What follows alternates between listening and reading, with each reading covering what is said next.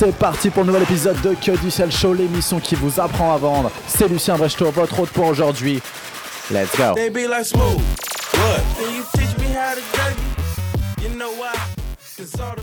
Et bam, bienvenue dans ce nouvel épisode de Que du Sel. Je suis extrêmement heureux de vous retrouver aujourd'hui pour ce nouvel, pour ce nouveau podcast. Et aujourd'hui, on va parler de quelque chose qui est extrêmement important pour moi et je pense aussi pour vous, pour vos réussites. Euh, D'ailleurs, c'est tout ce que je vous souhaite avec ce podcast et même dans la vie en général. Euh, tac, tac, tac, ça va être vraiment la consistance. On va parler de consistance aujourd'hui et comment ça peut vraiment faire, on va dire, forger des champions et euh, surtout bah, vous rapporter un maximum de victoires. Et en tout cas, moi, c'est un sujet qui me tient vraiment à cœur, euh, sur lequel je voulais vraiment vous partager assez rapidement. C'est la consistance et surtout ce que j'ai découvert en prépa notamment. Donc par rapport à, à ce- cette vertu de la consistance. Et ça m'est revenu tout de suite à la tête parce qu'en fait, j'ai pris un petit peu de retard sur euh, la publication de mes podcasts. Et j'en ai refait un, voilà, donc euh, trois jours après de la date planifiée, je me suis rendu compte que j'étais déjà un petit peu rouillé et que l'idée de faire justement un podcast par jour permettait d'avoir une certaine consistance, une certaine aisance et monter rapidement en niveau de production, en niveau en qualité euh, de, ce genre d'émission. Donc là, j'ai l'impression d'être un petit peu descendu par rapport à mes standards que j'avais pu établir précédemment. Mais bon, ça, on va dire, ça souligne bien l'importance de la consistance. Et je vais vous donner aujourd'hui une petite histoire de consistance. Voilà, consistance selon Lucien Brechtot. J'espère que vous êtes bien assis, que vous avez les oreilles bien ouvertes, parce qu'on va discuter d'une quelque chose qui n'est pas forcément très fun, à savoir la transition entre la terminale et la prépa. Donc en terminale, tout se passait super bien pour moi, aucun souci, j'ai jamais eu trop de problèmes là-dessus. Je comprenais assez facilement tout ce qui se passait, sans grands efforts. J'arrivais à misser à la troisième position à peu près, euh, du coup de la classe. Et, euh, et voilà, donc une terminale S sans aucune difficulté majeure, je dirais. 15,5 au bac, donc euh, voilà, mention bien, rien d'exceptionnel non plus. hein. Surtout, enfin, j'ai vraiment pas l'impression que ce soit ça qui me définit à l'heure actuelle. En tout cas, chose assez importante, grosse étape de ma vie, je choisis de faire une classe préparatoire aux grandes écoles, une prépa. Et donc en fait, potentiellement de me challenger un petit peu plus qu'en terminale. Je pensais quand même que ça allait être plutôt simple étant donné que bon, voilà, j'ai eu des pas trop, j'ai pas jamais de difficultés euh, là-dessus d'un point de vue scolaire et que je voulais tout simplement aller chercher un petit peu plus loin encore. Donc me voilà arrivé en prépa, sauf que vous avez bien compris que la prépa c'est pas forcément la même population qu'une qu'en terminale. Donc avec des gens qui sont on va dire un peu plus motivés, un peu plus intéressés et surtout un petit peu plus travailleurs.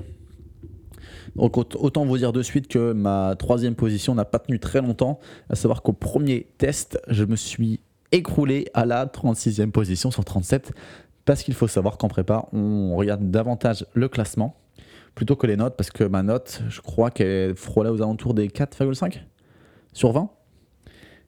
Bref, il n'y avait qu'une seule solution pour sortir de là, et je pense que c'est, et heureusement que j'ai trouvé d'ailleurs, c'était la consistance.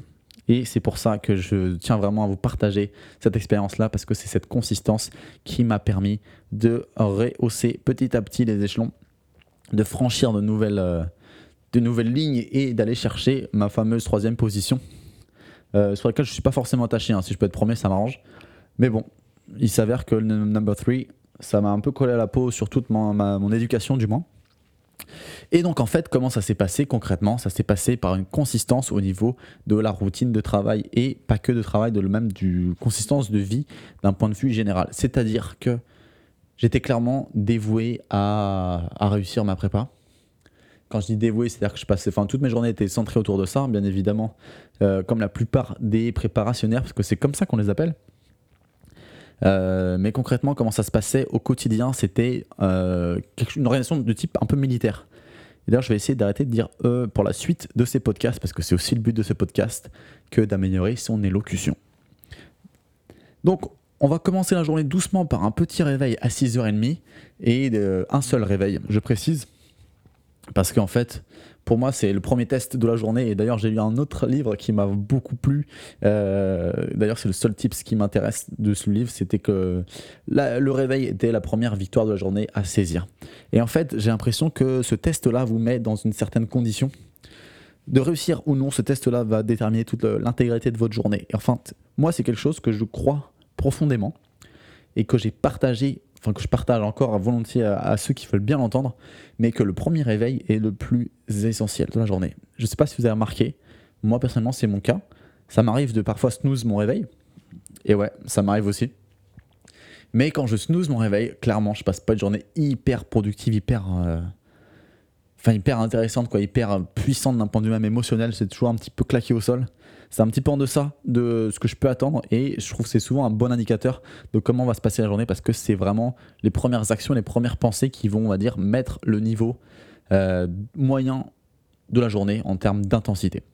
Donc, on se lève à 6h30 du premier coup et à 6h45, on est déjà en train de faire un petit peu d'exercice physique. Et donc, c'était quelque chose d'assez léger, c'était du gainage, quelques abdos et quelques pompes, suivi d'un bon petit déjeuner sympathique, euh, plutôt complet, de sorte à en fait accumuler les petites victoires rapides. Euh, et donc d'arriver à 7h45 en cours à l'heure, à chaque fois bien évidemment, avec, on va dire, euh, toutes les bonnes étapes pour réussir la grande bataille, toutes les petites préparations pour réussir la grande guerre de la journée. Et la guerre de la journée, c'était tout simplement de suivre et de comprendre ce qui se passait devant toi pendant, pendant 8 heures à peu près, donc voilà, pendant les cours. Les cours qui s'enchaînaient sur différents types de matières, différents chapitres, à réussir à suivre et comprendre pour tirer le maximum parti, euh, maximum de bénéfices de la journée en cours. Ensuite, bien évidemment, euh, ça va s'enchaîner après avec du travail personnel en groupe, puis tout seul, et un coucher à 22h30 de sorte à avoir 8 heures de sommeil. Donc en fait, la consistance là-dessus, c'était de créer ce petit avantage un peu unfair, euh, ce petit avantage concurrentiel assez important en fait, qui petit à petit s'est avéré vraiment être une, une boule de neige. Et donc ça, c'était tout simplement les 8 heures de sommeil, euh, un travail régulier, mais surtout d'arriver euh, donc motivé, focus et plein d'énergie grâce au petit déjeuner. Ça paraît tout bête, mais cette préparation, on va dire mentale et physique, permet de tirer tout simplement le maximum des performances pendant les choses les plus importantes, donc pendant les cours, les exercices, les démonstrations, etc. etc. Ça a permis tout simplement d'avoir un certain niveau d'énergie, un certain niveau de concentration qui, pour le coup, se sont ensuite répercutés sur des résultats concrets euh, donc voilà, et après, c'est vraiment l'effet boule de neige dans le sens où quand on commence à avoir des résultats avec une méthode, on est fan de cette méthode, on l'applique de manière encore plus extrême. C'est-à-dire que je réveillais mon réveil, et ça, franchement, c'est une sensation de ouf. J'adore faire ça. J'adore me réveiller 2-3 minutes avant mon réveil et lui dire tiens, t'as encore perdu ce matin. Mais après, c'est parce que je suis un petit peu, un petit peu extrême là aussi dans ma, dans ma façon de penser.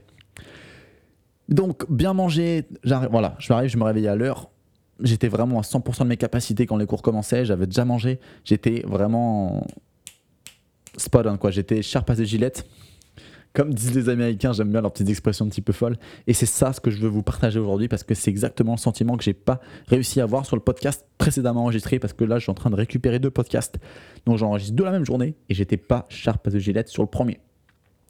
Voilà pourquoi je pense que c'est important la consistance. Et j'apprécie d'ailleurs effectivement beaucoup beaucoup d'interlocuteurs maintenant qui commencent à évoquer la vente non plus comme des sprints courts et comme du fractionné mais comme un marathon. Parce que pour moi c'est ça le plus important c'est être consistant sur le long terme.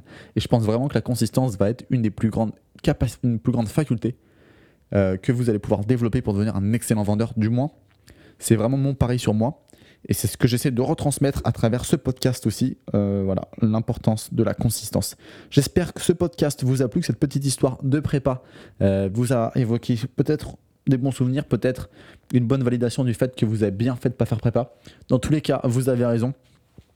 N'oubliez pas, si vous voulez participer à cette émission, j'ai dédié un numéro de téléphone spécialement pour ça. C'est le 07 49 30 38 26. Le 07 49 30 38 26. Vous pouvez interagir avec ce podcast, m'envoyer vos messages vocaux, vos SMS, vos appels si vous voulez passer en live, avoir une discussion en direct.